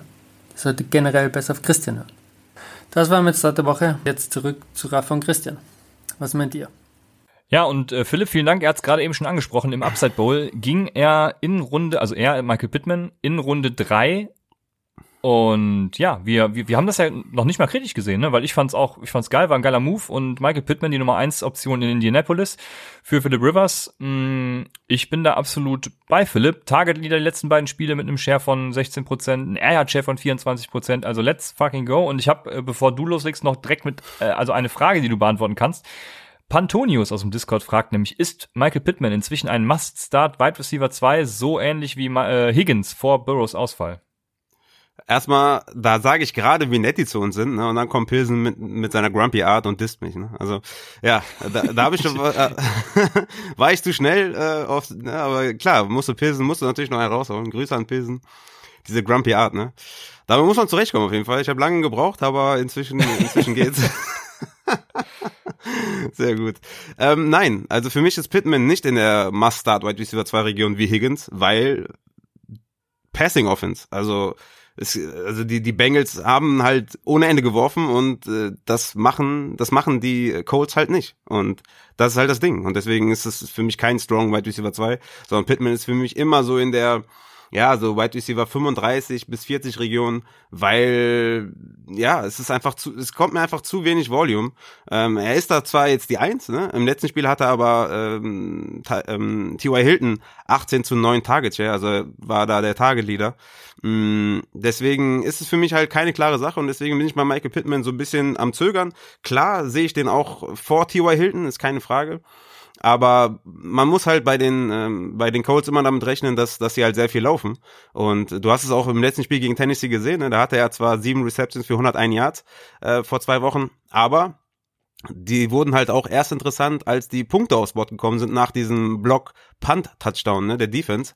Da musste dann äh, musste man dann auch die die Scoring hoch, hochschrauben. Vorher war das sah das halt sehr nach einem Low Scoring Game aus und ich gehe jetzt auch wieder von einem Low Scoring Game aus. Es wird viel Laufspiel sein, das heißt wenig Volume für die Wide Receiver und ich habe mir mal die Stats der Wide Receiver angeguckt ähm, insgesamt in der NFL und da ist Michael Pittman Wide Receiver 39 in Sachen Targets die letzten drei Wochen. Also ich habe extra die letzten drei Wochen genommen, weil er da halt quasi der beste Wide Receiver war und da ist halt Wide Receiver 39 in Sachen Targets und Targets ja Wide Receiver 41. Das heißt, genau in der Range, wo ich ihn halt auch ranke, ähm, weil ich muss einfach andere Wide Receiver vor ihm haben, die, die halt mehr, mehr Volume sehen. Und es bleibt bei den Colts halt immer das Gleiche. Ähm, sieht er, also wir sind im Rückstand, werfen die mehr, hat Philip Rivers mehr Opportunity für Michael Pittman, sieht er in, in ihm die klare Eins, dann kann es wieder eskalieren, keine Frage. Aber für mich äh, brauche ich noch mal so ein, zwei Spiele, wo er viel Target sieht und einen Touchdown macht oder vielleicht ja sehr viel Opportunity sieht, dass ich sage, okay, er kommt so in die weit über 30 Regionen ungefähr. Aber für mich ist er kein Strong Start wie ein, wie ein, wie ein Higgins. Ja, das mit Higgins sehe ich natürlich genauso, weil du hast die Volume angesprochen, also wer irgendwie zwischen 40 und 50 oder über 50 Passing Attempts da äh, pro Spiel äh, ja. ja. hinlegt, der ist schon ja. mal per se ein bisschen höher gerankt. Aber ihr wisst alle, ich bin Michael Pittman Fan und äh, bei richtigem Matchup, also für mich auch nicht der Must-Start Wide Receiver, ne? In einem schlechten Matchup hätte ich trotzdem vielleicht hier und da Bedenken, aber ich bin soweit Fan, dass ich sagen würde, ja, ich äh, stelle ihn immer auf, zumindest auf die Flex dann. Ist er ja quasi der Wide Receiver 3 mhm. und äh, mit Upside immer in meinen Augen, von daher, äh, ich bin Fan, ja. Also ich, ich stimme, ich stimme ihm zu, ja. Ja, ich bin auch Fan von Pittman, definitiv. Mm das Rest of Season Schedule ist ja auch geil, ne? Tennessee, Houston, Vegas, Houston, dann Woche 16 äh, Pittsburgh es ist einfach ein sehr, sehr gutes äh, Rest of Season Schedule. Deswegen sage ich ja, wenn, wenn ich das jetzt nochmal sehe, also so sieben, acht Tages oder ja, so in, in, Woche 12 gegen Tennessee, dann bin ich auch geneigt, so in, in so in die Richtung Wide Receiver 30 oder so zu packen. Weil man muss einfach sagen, es gibt einfach auch ja, ich sag's ja immer wieder, ne, ist, wenn ich dann sage, White Receiver 30, dann kann vielleicht der eine oder andere sagen, ja, White Receiver 30, was, das ist ja voll schlecht oder so. Nein, es gibt einfach sehr, sehr viele White Receiver, ne? Also es ist nicht zu vergleichen mit Running Backs, weil wir einfach zwei, drei in jedem Team haben und deswegen, ja, so White Receiver 30 halte ich für möglich, aber da brauche ich halt noch ein Spiel, wo ich sehe, okay, Philip Rivers kann es liefern. Ja, alles klar. Dann, äh, du hast eben angesprochen, die Leute sind uns wohlgesonnen und jetzt kam eine Sprachnachricht, die, ja, die, ich wollte sie gar nicht hören. Aber hier kommt äh, MC, wie wir festgestellt haben, oder wie wir weiterhin sagen, Mac Goldie. mein Start of the Week ist Nelson Aguilar. Er spielt in Atlanta, also im Dome, schon mal wetterunabhängig, nicht verkehrt für einen Receiver. Äh, Atlanta ist die drittschlechteste Defense gegen Wide Receiver, 36,4 Fantasy Points allowed pro Game, average mäßig. Und äh, letzte Woche hat man wieder gesehen, wie katastrophal sie sind gegen New Orleans mit Taysom Hill. Absoluter Banger von der Defense. Die Las Vegas O-Line war zuletzt ziemlich ordentlich. Eggler hatte gute Snapshares, 78, 82 Prozent, 60, 73 drei, vier und neun Targets die letzten Spiele mit sechs Records, letztes Spiel und 88 Yards. Hat schon sechs Touchdowns gefangen diese Woche und ich rechne auch wieder mit mindestens einem langen Play mit einem Touchdown äh, diese Woche gegen diese katastrophale Atlanta Defense. Und ähm, ich nehme Aguilar auch, um ja, Christian zu ärgern. Äh, also trotz Steinhänden wollte ich Aguilar mal zum Start of the Week machen äh, weil ich weiß, wie sehr Christian ihn hasst. Ich weiß, Raphael mag ihn nicht. Wäre doch lustig, wenn er mal äh, eine Week gewinnen würde für eure Zuhörer. Und MC Gold jetzt gesagt. also, kleiner Spaß, aber Egler, mein Startups Week Äh, ich denke, da sind ein paar Punkte drin. Ich wollte nichts nehmen, was so obvious ist. Und ähm, an die Zuhörer da draußen, Jungs, Mädels, supportet die beiden. Es ist krank, was sie leisten. So viel Zeit investieren, diese ganzen Analysen. Ich glaube, das gibt es nicht nochmal im deutschsprachigen Raum. Also auf die nächsten 100 und äh, bei der tausendsten machen wir dann Sommerfest beim Michael Klock im Garten. Also bleibt dran und auch an die Zuhörer. Geil, dass ihr die Jungs so supportet. Also weitermachen. Ja, der, dessen Name nicht genannt werden darf, ähm, ich, ja, also weiß nicht, ich habe ja gesagt, man, man darf nicht biased sein im Fantasy Football, deswegen sage ich es einfach mal, die letzten drei Wochen hat er einen Target Share von 21 Prozent, einen Air Yard Share von 36 Prozent. Das sind Zahlen für einen Wide Receiver, den ich normalerweise als Wire Pickup empfehlen würde, aber ihr kennt mich, ich bin da raus, ich habe da keinen Bock drauf. Jetzt äh, kommt drauf an, was du sagst. Ja, ja, also sagen wir mal, es ist nicht Aguilar, sondern es ist einfach nur ein Rookie, den wir geil finden. Dann bleibt festzuhalten, dass mit 127 Wide Receiver Targets die Las Vegas Raiders letzter in der NFL sind, ja. Noch hinter den Browns. Stellt euch das vor. Hinter den Browns sind die Las Vegas Vegas mit 127 Wide Receiver Targets. Das hat einfach, das ist inbegriffen für Boomer Bust Wochen, ja, ohne jeglichen Floor. Und ähm, ja, selbst wenn Aguilar jetzt einfach ein geiler, sagen wir, er wäre KJ Hamler, ja, sagen wir einfach mal. Selbst dann würde ich sagen, Nein, einfach, einfach nicht aufstellen, weil es ist mir zu wenig Volume, ne? Vielleicht ist er da der Area Leader und, und der Target Leader, aber es, es ist immer noch zu Boomer Bust mäßig. Ähm, und dazu kommt für mich noch, dass die Falcons mithalten müssen mit den Raiders. Zumindest sie zwingen müssen mitzuhalten. Und wenn Julio ausfällt, dann, dann sehe ich das nicht und dann wird das eher ein lauflastiges Spiel. Und ja, ich, ich kann, also zu wenig Wide Receiver Targets und ist einfach für mich Boomer Bust. Ja, du sagst schon Boomer Bust. Wir haben ja jetzt zum Glück gestern zwei, Be oder äh, vorgestern, wenn ihr es hört, zwei Beispiele gehabt, äh, gegen die man jetzt spielen kann. Will Fuller und Anthony Gibson. Wenn du jetzt so einem zum Beispiel gegenüberstehst, ne? Ähm, mhm. Wäre Aguilar dann eine Option für dich, weil du weißt, hey, der ist die Deep Threat, der kriegt die Air Yards, ähm, der kann einen Touchdown fangen und äh, entweder macht er mir null oder eben meine oder eben irgendwie 20 Punkte. Ja, gutes Beispiel, ne? Ist dann die Frage, wem steht er gegenüber? Einem Christian Kirk zum Beispiel? Also ist das vielleicht so eine kleine Range oder weiß ich nicht, Landry oder, oder Mike Williams oder so? Ist das so die Range? Landry ist zum Beispiel eine gute Option, weil, weil Landry für mich eher so den Floor hat und äh, Aguilar dann die Upside, die ich dann im Endeffekt brauchen würde in dem Fall. Ja, ja, alles klar. Dann, dann, da bin ich bei dir. Dann würde ich Aguilar nehmen anstatt Landry. Ja. Okay. Ich will jetzt nicht sagen, was ich tun würde, sonst äh, wäre ich nicht authentisch, aber ja. ja. Ich habe Aguilar sogar in meinem Ranking noch drin. Also ist er Wide Receiver 55. Ähm, und wenn man wirklich eskalieren will und wirklich sagen will, ich brauche High Upside, dann würde ich einen Aguilar auch über, über einem Landry starten oder über einem Myers oder über einem, ja, sowas halt in der Richtung. Würde ich dann tatsächlich mit Aguilar gehen, ja. Ja, alles klar. Hätten wir den Namen abgehakt, kommen wir zum nächsten und es ist wieder einmal Taki am Start.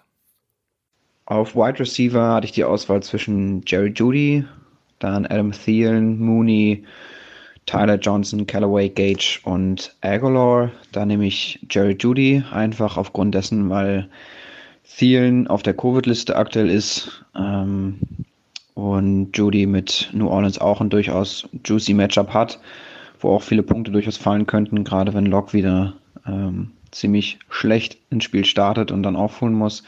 Leider rausfallen für den Start of the Week äh, fallen dann Terry McLaurin und Amari Cooper, weil die bereits schon am Donnerstag spielen. Vielen Dank an äh, Taki. Jerry Judy, Raphael, was sagst du dazu? Ja, ist quasi, ja, also finde ich gut. Ist ja so, wenn man sich die Targets anguckt und so, halt, ja, also ich, ich lese einfach mal vor hier. In Woche 8, 10 Targets, Woche 9, 14 Targets, Woche 10, 11, 8 Targets. Also da sieht man halt, warum ich dann so jemanden höher habe als ein T. Higgins. Weil einfach mehr Targets sieht. Ich habe Jerry Judy auf 33 und äh, Pittman, meine Entschuldigung, und Pittman auf 38.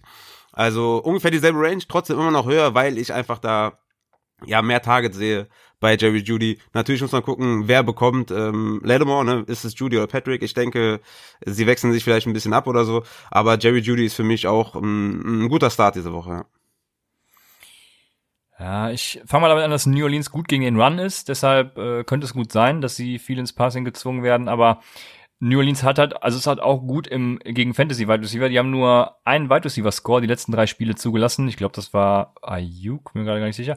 Ähm, auf jeden Fall hat keiner die 100 getoppt. und ich meine, sie wären sogar alle unter 70 Yards geblieben, wenn ich es mir richtig notiert habe, ähm, wird Taysom Hill nicht gebencht, dann, ich habe es ja eben schon mal gesagt, ist das für mich das El Cotico der Quarterbacks diese Woche. Lock ist immer noch ein Risikofaktor für mich, ein großer Risikofaktor. Ähm, dennoch, Judy hat den höchsten Whopper, der Denver Receiver. Ne? Äh, Hamler übrigens auch eine gute Rolle die letzten Wochen. Also für mich ist Jerry Judy auch so ein High-Risk, High-Rewatch-Spieler, der bei einem guten Drew Lock, Drew Lock ist ja von 0 bis äh, 100 auch irgendwie alles möglich, also bei einem guten Drew Lock, die ordentlich was liefern kann, ähm, wir kämen bei mir tatsächlich auf die Option an. Also ich würde auf jeden Fall vor Nelson Aguilar spielen, das ist schon mal sicher. Und ja, Ja. dementsprechend, genau. Ja, wie gesagt, für mich hat er einen hohen Floor, weil er halt die Targets sieht, hat auch 73 äh, Yards gefangen, 125 Yards gefangen, 68 Yards gefangen, dann gegen Miami halt komplett g- geshutdownt mit nur 37 Yards bei acht Targets und drei Receptions gehabt. Aber ich denke, wie du schon angesprochen hast, dass das ähm, für mich ist es ein Floor-Spiel gegen die New Orleans Saints. Okay. Bevor wir zum äh, nächsten übergehen, habe ich noch äh, einen Spieler, ich habe ja gesagt, die, die keiner haben will und die High Risk, High Reward sind. Das ist für mich diese Woche Jameson Crowder, weil Sam Darnold soll wieder spielen. Und mit Darnold hatte Sam Crowder, ähm, Jameson Crowder einen Whopper von 0,7, ohne Darnold von 0,43. Wir kennen die Spiele ohne Darnold, das waren die letzten, jetzt mit Joe Flacco. Und die waren ja abartig schlecht. Aber wenn Sam Darnold wiederkommt, schmeißt Jameson Crowder rein, der äh, gleicht Will Fuller wieder aus. Ja, also wenn- wenn's, wenn Darnold spielt, dann wird Jameson Crowder steigen in meinem Rankings. Der ist momentan auf 49, also klarer Sit. Aber wenn, wenn Darnold spielt, dann wird er auf jeden Fall steigen, weil wenn man Miami irgendwo schlagen kann, äh, in, in, in der Secondary dann im Slot und ähm, da würde ich dann Crowder aufstellen. Sehr gut. Dann haben wir jetzt äh, ein, ich glaube, er hat noch nichts gesagt, ein neues Mitglied, unser heißgeliebter Jonas. Hi Christian, Raphael. Herzlichen Glückwunsch zur 100. Folge. Ähm, richtig cooles Jubiläum, richtig gut, was ihr da jede Woche abzieht. Ähm, es hat sich mega gut entwickelt, der Podcast, und ich äh, kann es immer noch nicht glauben, was aus diesem kleinen Dynasty-Podcast mal geworden ist. Ähm, Riesenrespekt, weiter so. Zu den Starts diese Woche. Mein Start ist Tyler Boyd. Ähm, Tyler Boyd dieses Jahr ähm, Wide Receiver 1 PPR-wise. Ähm, und der wird äh, auch rasieren, egal wer äh, bei den Bengals Quarterback spielt, meiner Meinung nach.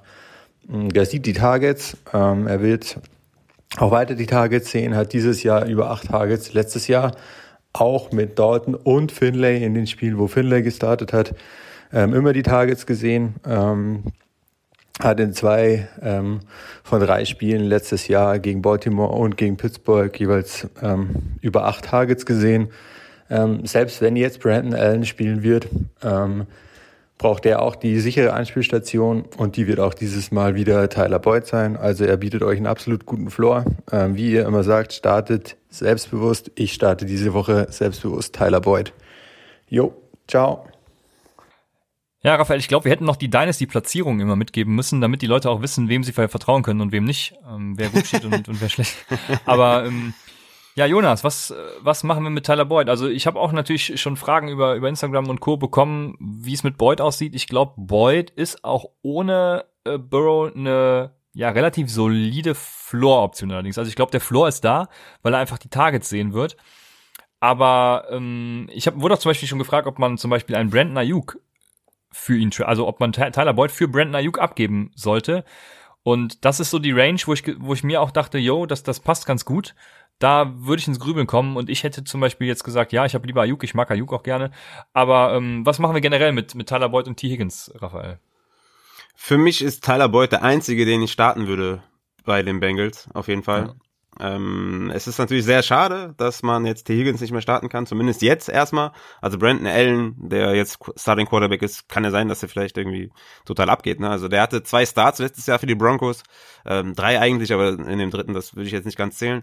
Ich habe jetzt mal die letzten zwei Starts für die Broncos mir rausgesucht. Da hatte er gegen Cleveland 12 Completions, 193 Yards und zwei Touchdowns. Und bei den Vikings 17 Completions für 240 Yards, Touchdown und, und eine Interception. Und in den Spielen hatte Cortland Sutton äh, 5 Receptions, 56 Yards, ein Touchdown, 40,8 Fantasy-Punkte und 5 Receptions, 113 Yards, 16,7 Fantasy-Punkte. Das heißt, er konnte wenigstens einen featuren. Zu dem Zeitpunkt war auch nur Cortland Sutton der einzige Wide Receiver, der da rumgelaufen ist bei den Broncos. Aber es zeigt wenigstens, dass er einen featuren kann. Und man kann es halt jetzt noch nicht sagen. Ist es Boyd, ist es Higgins oder ist es vielleicht AJ Green oder ne, wer auch immer? Kann man jetzt noch nicht sagen.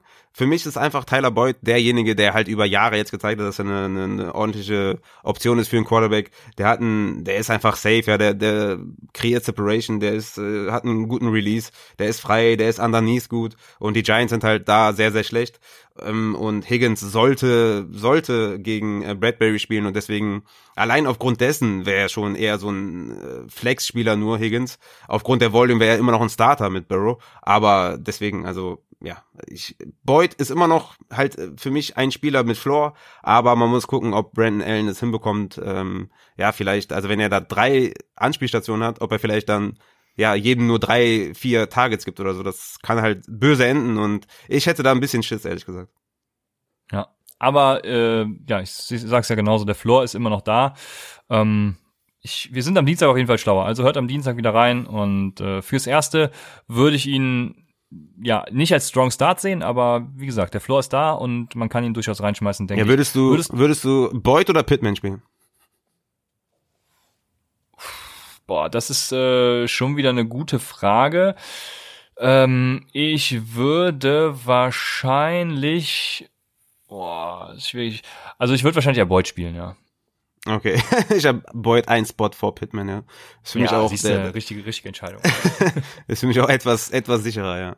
Aber ich fand's, äh, ja, gerade weil ich nicht weiß, wie, wie eben das Spiel Tennessee Indianapolis laufen wird. Ne? Das ist so meine Unbekannte, ja, die so da reinspielt. Ja, genau. Wie gesagt, nach dem Block Punt war, war es halt sehr düster und sehr runlastig und ja, es, ich gehe eher von einem Low-Scoring-Game aus, ja. Okay. Dann haben wir, äh, zwei Leute haben denselben Start übrigens genannt. Äh, wir fangen jetzt erst mit dem einen an und äh, das ist mein Rivalry. Ja, also wir spielen ja mit Rivalry Weeks jetzt neuerdings und äh, in, in, in Woche 13 ist meine, komm, ich sag's nochmal, Rivalry Week äh, ge ge gegen meinen Dynasty-Kumpel Talca. Lieber Raphael, lieber Christian, Glückwunsch zu eurer hundertsten Folge. Mein Start of the Week für die Woche 12 ist Jarvis Landry von den Cleveland Browns. Ja, vielen Dank an dich, lieber Talca. Du hast ja eben schon festgestellt, dass Landry zum Beispiel oder beziehungsweise Mayfield generell, die Browns generell keine Option für dich sind. Ähm, mhm. Ich glaube, warum Talca das Ganze anführt, ist, dass ja Jarvis Landry seit dem OBJ raus ist ein Target Share von 27 Prozent hat und das trotz letzter Woche, wo Hodge äh, einiges gesehen hat. Diesmal gibt's auch gutes Wetter gegen die Jacks. Ne? Die Jacks sind vor allem auch mit einer guten Run-Defense, Platz 15 äh, nach EPA und eben einer absolut kotigen Pass-Defense, Nummer 32 nach EPA. Ähm, ja, einfach ein gutes Matchup, ne? Mhm. Da ist jetzt die Frage, was äh, glauben wir eben? Glauben wir, sie, sie werden trotzdem, also Nummer 15 Run Defense ist jetzt auch nicht gerade die beste, ne? Ich glaube, dagegen kann Chubb und vor allem auch, äh, also, also vor allem ja. Chubb und Kareem Hunt können die ja. auseinandernehmen, ne? Ja, ja, ja, klar. Ja, ich meine auch immer dieses Wetter anzuführen, ne? Ja, komm, also äh, ich meine, also Cooks und Fuller hatten auch in diesem äh, Scheißspiel da ihre Targets gesehen, weißt du, und hatten auch noch ihren 8, 9 Punkte Floor und und und Landy halt nicht, ne? Also das ist auch nicht immer das einzige Argument. Ich, also diese Woche, also er hat dieses Jahr gegen, gegen gute Matchups halt nichts geliefert, ne? Gegen Cincinnati 6 Fantasy-Punkte, gegen Dallas 13, wow, 13 Fantasy-Punkte, krass. Gegen Cincinnati wieder 8, gegen Vegas 7, dann Houston 4, wie gesagt, Wetter, okay, Wetter, aber Will Fuller und Cooks haben trotzdem ihre Punkte gemacht. Gegen Philadelphia 3 Punkte, also Run First Team, ich bin raus, also ich würde Landry halt, äh, nein, ich, ich bin da raus, ich würde Landry, äh, ich würde den nicht spielen. Ja, ich bin da auch eher so des also desperate-mäßig unterwegs. Ähm, aber ich sehe natürlich auch, dass er ein gutes Matchup hat, das ist klar. Deshalb äh, hat ihn noch ein anderer als Start und weil er direkt noch ein Sit äh, mit platziert hat, werde ich das jetzt noch hinten dran fügen. Dann hört ihr auch nochmal seine Argumentation und eben auch unseren ersten Wide Receiver Sit. Ich frage dich danach nochmal, ob du noch einen Start hast. Oder ich frage dich jetzt, hast du noch einen Start? Weil ansonsten können wir direkt, äh, brauche ich das ja gleich nicht mehr machen. Wide, Wide Receiver Start, Start äh, habe ich äh, Devonta Parker ähm, gegen die Jets. Ähm, das ist auch ein gutes Matchup. Die Jets lassen die drittmeisten Yards und viertmeisten Catches an Wide Receiver äh, zu und die fünf meisten Fantasy-Punkte an Wide Receiver mit 35,7 pro Spiel. Und das ist für mich diese Woche Devonta Parker auch mit Tour. Ich meine, ich hätte es lieber mit Fitzpatrick, aber ja. das sollte ein Bounceback-Spiel sein für, für Tour, dass er da die Jets äh, ja rasieren kann. Und dann wird er halt Devonta Parker suchen, der so ein bisschen leicht Touchdown-dependent ist. Aber wie gesagt, weil halt die Jets auch die drittmeisten Yards und viertmeisten Catches zulassen an Wide Receiver, braucht er vielleicht gar nicht diesen Touchdown, sondern wird das auch so regeln. Und wenn er da noch den Touchdown macht, könnte es ein richtiges äh, Boom, eine richtige Boomwoche werden für Devonta Parker. Und deswegen habe ich Devonta Parker auf Wide Receiver 26 und damit ist er für mich auf jeden Fall ein Start in euren Lineups und ja, Devonta Parker würde ich spielen lassen. Ja, absolut gegen die Jets. Also da bin ich voll und ganz bei dir. Dann haben wir jetzt nochmal eine andere Begründung für Jarvis Landry. Noch einer, der es äh, anders sieht als äh, wir beide. Und das ist Jan. Moin Moin ihr beiden. Mein allerherzlichsten Glückwunsch zur 100. Folge. Unglaublich, was ihr euch da aufgebaut habt in den letzten anderthalb Jahren. Ich freue mich jede Woche wieder auf eure Folgen und die Tipps, die ich daraus ziehen kann. So, aber jetzt zu meinem Start diese Woche und das ist für mich Jarvis Landry von den Cleveland Browns. Der spielt gegen die Jacksonville Jaguars und die Browns spielen nach drei Wochen endlich mal wieder in gutem Wetter und nicht in diesem Kackwetter in Cleveland. Ähm, die, bei den Browns fehlen aber Denzel Ward und Miles Garrett und damit wird die Defense definitiv geschwächt sein. Aufgrund dessen erwarte ich, dass es eher punktreiches Spiel wird, weil die Jaguars Defense ja grundsätzlich gut ist. Und in diesem Zusammenhang werden die Browns mehr passen müssen. Und da ist Landry nun mal das präferierte Ziel von Baker und aufgrund dessen sollte er ordentlich punkten können und genügend Punkte machen, dass man ihn sicher aufstellen kann. Mein Sit für diese Woche ist Cooper Cup von den Los Angeles Rams. Der spielt gegen die San Francisco 49ers. Ähm, San Francisco ist eines der besten Teams gegen Wide Receiver und sie haben es auch in den letzten Spielen immer wieder geschafft, Cup ähm, bei weniger, wenigen Punkten zu halten, meistens sogar unter 10, deutlich unter 10 Punkten. Und deswegen würde ich Cup diese Woche eher sitten. Und als weiteren Set alle Ravens Running Backs da Lamar ja scheint mit, mit Covid-19 ausfällt und damit als X-Faktor im Laufspiel wegfällt und die Ravens ähm, gegen eine extrem starke Steelers-Front dann wahrscheinlich nicht wirklich gut laufen werden können. Das war's von mir. Viel Spaß noch bei der weiteren Aufnahme und der Folge. Ciao, ciao. Jan, dir auch vielen Dank für deine Ausführungen und ja, zu Landry haben wir alles gesagt, aber Cooper Cup, was denkst du mit, ja, passiert mit Cooper Cup? Ja, der hatte natürlich ein, ein geiles Spiel, ne? Also das ist halt auch immer die Sache, ne? Kann Jared Goff und kann dieses, äh, wir hatten es ja mal angesprochen, dieses Neutral Zone Rushing Game von den Rams, ist halt die Sache. Kann er, kann er einen von den beiden füttern? Kann er beide füttern? Also Woods und Cup? das ist halt immer die Frage, wirklich herausragenden Spiel gehabt, Cooper Cup mit 13 Targets, 11 Receptions, 145 Yards, äh, 20 Fantasy-Punkte. Woods hat noch den Touchdown gemacht, hatte noch mehr Fantasy-Punkte. Aber ähm, gegen San Francisco, die sind, die haben eine gute Secondary, haben, ne, haben ja den, den äh, Jason Verrett. Ist die Frage, wen, wen covert er? Ich würde eher, ich würde eher, ich, also meine Prediction ist eher, dass es ein Schritt zurück sein wird für beide Wide Receiver, dass beide immer noch so einen 10, 15 Punkte Floor haben, ne? Aber es, ich gehe nicht davon aus, dass sie wieder so eine Boomwoche haben werden. Ja. Ja, also ich würde sagen, bin da bei dir. Ähm, Jared Goff für mich auch immer äh, sehr schwierig und ja, gegen San Francisco Division Game, da äh, Josh Reynolds hatte im letzten Spiel auch jetzt nicht so die bärenstarke Leistung äh, gezaubert wie vorher schon. Ich, ich bin ja tatsächlich äh, auf dem Josh Reynolds Train so ein bisschen jetzt auch gewesen die letzte Woche. Also ja, ich bin, ich bin gespannt, was passiert, aber ich, ich bin da auch eher bei dir und bei Jan und äh, ja, sehe das genauso. Haben wir, hast du sonst noch irgendwelche Wide Receiver Sits? Ich hätte sonst noch die Frage, wen wir in New England starten gegen die Cardinals. Myers gegen Peterson oder spielt Harry sogar gegen Peterson? Oder wen starten wir da? Das wäre meine Frage. ja, ich würde Myers nehmen. Okay, ja, ich, ja, ich mag ja Harry, ne? Es ist ja, ich, ich, ich liebe Harry. Äh, ich aber ich kann es auch nicht sagen. Ich weiß nicht, im letzten Spiel sah Harry besser aus als Myers. Äh, das könnte sich halt jetzt am Wochenende schon wieder drehen. Also man kann ja nicht im Fantasy Football darf man nicht immer nur deskriptiv rangehen und gucken, was war am letzten Spieltag, sondern muss immer ein bisschen antizipieren und gucken, ähm, wie könnte es diese Woche sein. Äh, das ist der größte Fehler, den meines Erachtens auch sehr viele Anfänger machen. Dementsprechend, ja, ich würde wahrscheinlich auch Myers aufstellen. Myers mit seinem Whopper komplett rasiert die letzten Wochen, von daher sehe ich das genauso. Ja. Aber Was, was viele auch, also ein Fehler, den viele Anfänger auch machen, ist, dass sie sich über, über elf Punkte Spiele beschweren oder so. Ich habe schon, ich hab so ein paar Posts gesehen von, zu Brandon Cooks. Der hat, glaube ich, äh, in, in Half PPA, glaube ich, elf Punkte gemacht oder so. Ich glaube, in Full hat er, glaube ich, 13, 14 Punkte gemacht oder so. Da beschweren sich dann Leute über eine elf Punkte Vorstellung. Ne? Das, äh, das kann ich halt nicht verstehen. Also es ist, es ist einfach nicht so, dass du halt einen Wide Receiver ausstellst und der dir 30 Punkte macht. Also du kannst nicht mit 30 Punkten rechnen bei einem Wide Receiver 2-3. Also äh, da muss man auch irgendwie, glaube ich, mal die Erwartungen so ein bisschen zurückschrauben. Ne? Also 11 Punkte, 13, 14 Punkte sind, sind gut in Fantasy. Ne? Ja, genau so ist es. Hast du sonst noch Sitz? Ja, ich hätte so, ja, Travis Fulgham, ne? Ist halt ein Problem. Also ich, ich habe ja letzte Obwohl Folge du Wentz gesagt. starten willst.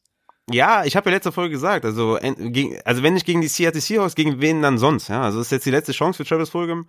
Ich kann aber verstehen, wenn man sagt, ey, ist mir zu risky. Also wie gesagt, er hatte zwölf Targets die letzten zwei Wochen und einfach zwei Catches daraus. Das ist natürlich das Quarterback-Play und ich würde auf Travis Fulgham ungerne bauen. Für mich wäre es halt, also ich persönlich äh, würde ihn spielen, weil ich einfach sage, okay, ich vertraue ihm, ähm, ich glaube an ihn und das ist, mein, ist die letzte Chance. Wenn ich aber jetzt ein Do-or-Die-Spiel habe oder so, dann würde ich jeden verstehen, der sagt, okay, Travis Fulgham kann ich in diesem wichtigen Matchup nicht trauen. Für mich hat er immer noch Upside, aber da muss Carson Wentz halt jetzt mal die Kurve kriegen und ihn auch vernünftig anwerfen. Ja, also ich wieder was, was ich komplett ähnlich sehe. Also wir sind heute wieder äh, auf einer Wellenlänge, das freut mich doch. Ach, in der Ähm, hundertsten Folge haben wir ja Jubiläum, da muss knallen, ne? Ist klar. Ja, ist so, ne? Also Travis Fulgham sehe ich auch, äh, vor allem natürlich aufgrund von Carson Wentz äh, kritisch. Dann ist Jalen Rager, der dann noch so ein bisschen mitmischt, äh, der zwar keine Leistung, also keine Fantasy-Leistung zeigt, aber eben die Targets sieht und den, die er sieht. Ja, Dallas Goddard ist wieder da. Zach Ertz soll ja auch wieder äh, mitmischen, da weiß ich gerade gar Mhm. nicht, ob der auch spielen wird. Also guckt auch mal, ob Zach Ertz spielen soll, weil das wäre natürlich auch noch ein Faktor. Aber ja, Mhm. passt so, wie du sagst. Die, apropos, wer spielen soll, ne? Die Jaguars haben DJ Shark und Chris Conley outgeruht. Ähm, Nee, echt? mh, was machen wir äh, Also damit? die sind, die sind komplett offensichtlich im Tanking-Modus, ja? Beide sind out. Wird das jetzt James Robinson Spiel oder LaVisca Chenault? Nee, also guck mal, Mike Lennon startet, ne? Was ja eh schon äh, verwunderlich ist.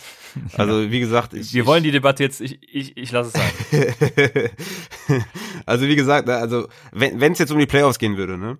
Kannst du mir nicht erzählen, ja, dass ein Gardner Minshew nicht fit wäre, schon seit seit einer Woche, seit zwei Wochen oder so. Also er wäre 100% schon fit. Ja. Jetzt starten die einfach Mike fucking Glennon und deswegen war DJ Chark für mich auch schon jemand, obwohl Ward ausfällt auf, auf Cleveland Seite, war DJ Chark für mich auch schon eher so ein Sit. Äh, klar immer noch mit Boom-Potenzial, aber Mike Lennon startet einfach und jetzt ist Chark out. Also ich würde LaVisca Chenault auf gar keinen Fall aufstellen. Null Vertrauen. Ja, James Robinson ist halt eh schon äh, halt ein Monster. Ne? Also ich hab Ja, James mega, Robinson- natürlich, das wollte ich da hören. ich habe James Robinson auf Running Back 3. Also, äh, was soll ich dir was soll ich dir sagen? Ja, also ich glaube, äh, die kurzen Pässe auf LaVisca Chenault kriegt sogar Mike Lennon hin, deswegen, deswegen die Frage. Aber ja, an und Okay, für sich fair. bin ich da auch wieder, bin ich auch wieder bei dir. Ähm, dann können wir weitermachen mit den Titans. Unsere heißgeliebten Titans. Und bei den Titans, ihr habt eine Person aus unserer Dynasty bisher noch nicht gehört und bestimmt vermisst schon.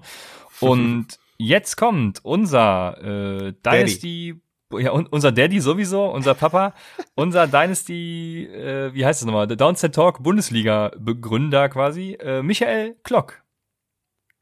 Hier ist Michael Klock von der Downset Talk Fantasy Football Bundesliga. Meine allerherzlichsten Glückwünsche zur 100. Folge Upside Fantasy. Ich bedanke mich auch bei euch dafür, dass ich ein kleiner Teil von Upside sein durfte und auch noch immer sein darf. Mein Start of the Week ist Jordan Reed, Tight End der San Francisco 49ers. Macht weiter so, ihr seid spitze.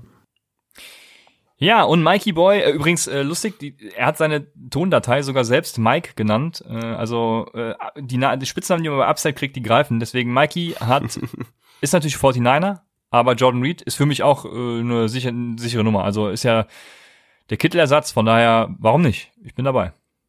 Ja, klar. Also wenn man, äh, ja, klar. Also, ja, ist mein Thailand 15. Also ich bin jetzt nicht aufgeregt und sage, wow, fuck, man, Jordan Reed, let's go. Ja, ja. Aber Ja. er ist halt irgendwie ein Streaming Titan und schmeißen halt rein. Also, es ist halt irgendwie, ich, ich würde vielleicht bei dem Jacob Hollister äh, vielleicht ein bisschen mehr Upside sehen, weil das Quarterback-Play besser ist, weißt du, und die vielleicht mehr in Scoring-Position kommen. Und Ja. in Red Zone Attempts mehr haben und da vielleicht ihre Tight Ends suchen, also in dem Fall dann halt äh, Wilson und das ist halt besser, als wenn das der Quarterback der 49ers macht mit Nick Mullins, aber klar, Jordan Reed, wenn, wenn ihr ihn habt, einfach reinschmeißen und gucken, was passiert, aber ja, legitime Option und äh, Grüße an, an Michael, Bombentyp. Ja, siehst du, da sind wir uns nochmal uneinig. Ich würde zum Beispiel John Reed vor einem Hollister. Ich auch, ich auch. Ich, ich sag nur, mehr Upside. Also ich habe Jordan Reed so, auf 15, okay, Hollister auf Entschuldigung. 22. Aber ich, ich meine halt nur so. Also es ist halt. Äh, Okay. Ja, okay, dann habe ich das falsch verstanden, aber ja, dann sind wir doch wieder einer Meinung. Ist doch auch schön. Und ja, ich habe schon gesagt, Taki hat ja für jede seiner Positionen einen Spieler genannt. Deswegen kommt jetzt zum Abschluss nochmal äh, Taki. Auf Thailand hatte ich die Auswahl zwischen Darren Waller, Drew Sample, Harrison Bryant und Robert Tonyan. Da entscheide ich mich auch, äh, gehe ich quasi mit dem Quarterback wieder mit. Äh, Darren Waller, ähm, auch gegen Atlanta, auch ein sehr ansprechendes Matchup und auch hier fällt wiederum raus Andrews, weil er bereits am Freitag früh spielt gegen Pittsburgh. Ja, ich glaube, äh, dazu muss man gar nicht viel sagen. Ne? Taki ist natürlich Nee. von seinem Kader ausgegangen, aber Darren Waller natürlich, äh, also Ja. Ist mein Tight End 2. klares Ding, genau. Darren Waller, die, der, die Targetmaschine bei, bei Las Vegas und let's Ja. go. Ja. Ja, ansonsten startet den, den ihr gerade kriegen könnt. Und dementsprechend können wir weitermachen. Ja, aber ey, wie, wie, wie krass die, wie, wie emotional die werden, ne? Also sogar unser, unser Champion, der Landau Rams, sogar der hat ja emotionale Worte gefunden, ne? Der ist ja auch so ein, äh, eher so in deine Richtung. Ähm, und äh, äh, echt wirklich herzerwärmend, ey. Was ist das für, was ist das für geile Einspieler? Ich habe gedacht, Ja. die sagen einfach nur so, ja, hi, so und so, ich will das und das. Und jeder mit so lieben Worten. Mega. Ja, Raphael. Also ich habe damals auf jeden Fall die richtige Dynasty gefunden, nachdem ihr mich aufgenommen habt und ich noch irgendwie eine, Prü eine Prüfung, was meine Franchise angeht, durchlaufen durch, äh, musste, keine Ahnung. Ja, ja, ja. Also- das war ein hartes Nachrückverfahren bei uns. ne? Ich habe ja einige Ja. Leute gekickt aus unserer Dynasty. Also ich war da ganz hart, hab da hart durchgegriffen. Du warst einer von den Nachrückern. Äh, da war dann noch die Frage, welche Franchise bist du? Und dann hast du Cardinals gesagt und die hatten wir noch nicht, weil wir haben ja zwölf Spieler bei uns und jeder gehört einer anderen Franchise an. Und ja, dann war das Ding geritzt. Ne? Dann warst du's und im Nachhinein natürlich goldrichtig, ne? Oh, oh, Raphael, schön. Oh, das war sogar Das nett freut jetzt, ne? Krass. Geil. Ja, mega, dass ich das mal höre. ja, sehr schön. Ähm, dann war's das, oder? Ich würde sagen, äh, die letzte Rubrik ist äh, Christians Codekicker der Woche. Und vielen Dank nochmal an alle, die, also alle zehn Leute von unserer Dynasty, die hier die Nachrichten reingestellt haben. Stellvertretend, wie schon gesagt, ne, für die gesamte Community. Also wir feiern nicht nur unsere Dynasty, sondern auch die gesamte Community. Hundertste Folge. Wir haben Bock, weiter mit euch noch äh, mehrere hundert mehr zu machen. Also ja, bleibt dabei und äh, wirklich geil. Ja, damit, wie gesagt, Christians Codekicker der Woche und ich habe zwei Spieler diese Woche zur hundertsten Folge, dachte ich, muss das jetzt mal sein. Ich habe nämlich einen Floor-Kicker und ein und ein. Upside-Kicker.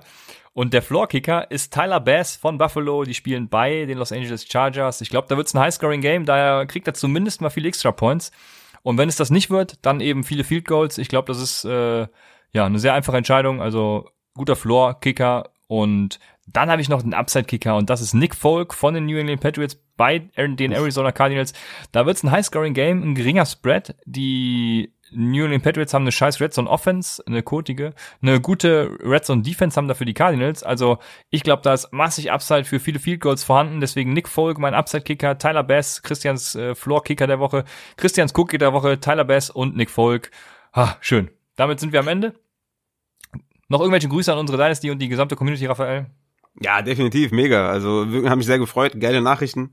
Und ich kann das ganze Lob auch nur an euch zurückgeben. Also wie ihr uns unter, unterstützt habt und immer noch unterstützt, ist einfach, ja, wie gesagt, menschlich halt äh, schon krass. Ne? Muss man schon mal auch hervorheben, dass es einfach, ja, wie man, wie man da so nett sein kann seit zwei Jahren, ist schon echt, ist schon echt, ähm, ja, in, also ich habe in meinem Leben schon äh, andere Sachen erlebt, sagen wir mal so.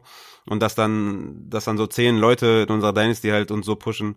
Ja, ist schon bemerkenswert. Vielen Dank dafür. Und äh, ansonsten, ja, Community ist eh geil. Wie gesagt, Sonntag einschalten bei Twitch.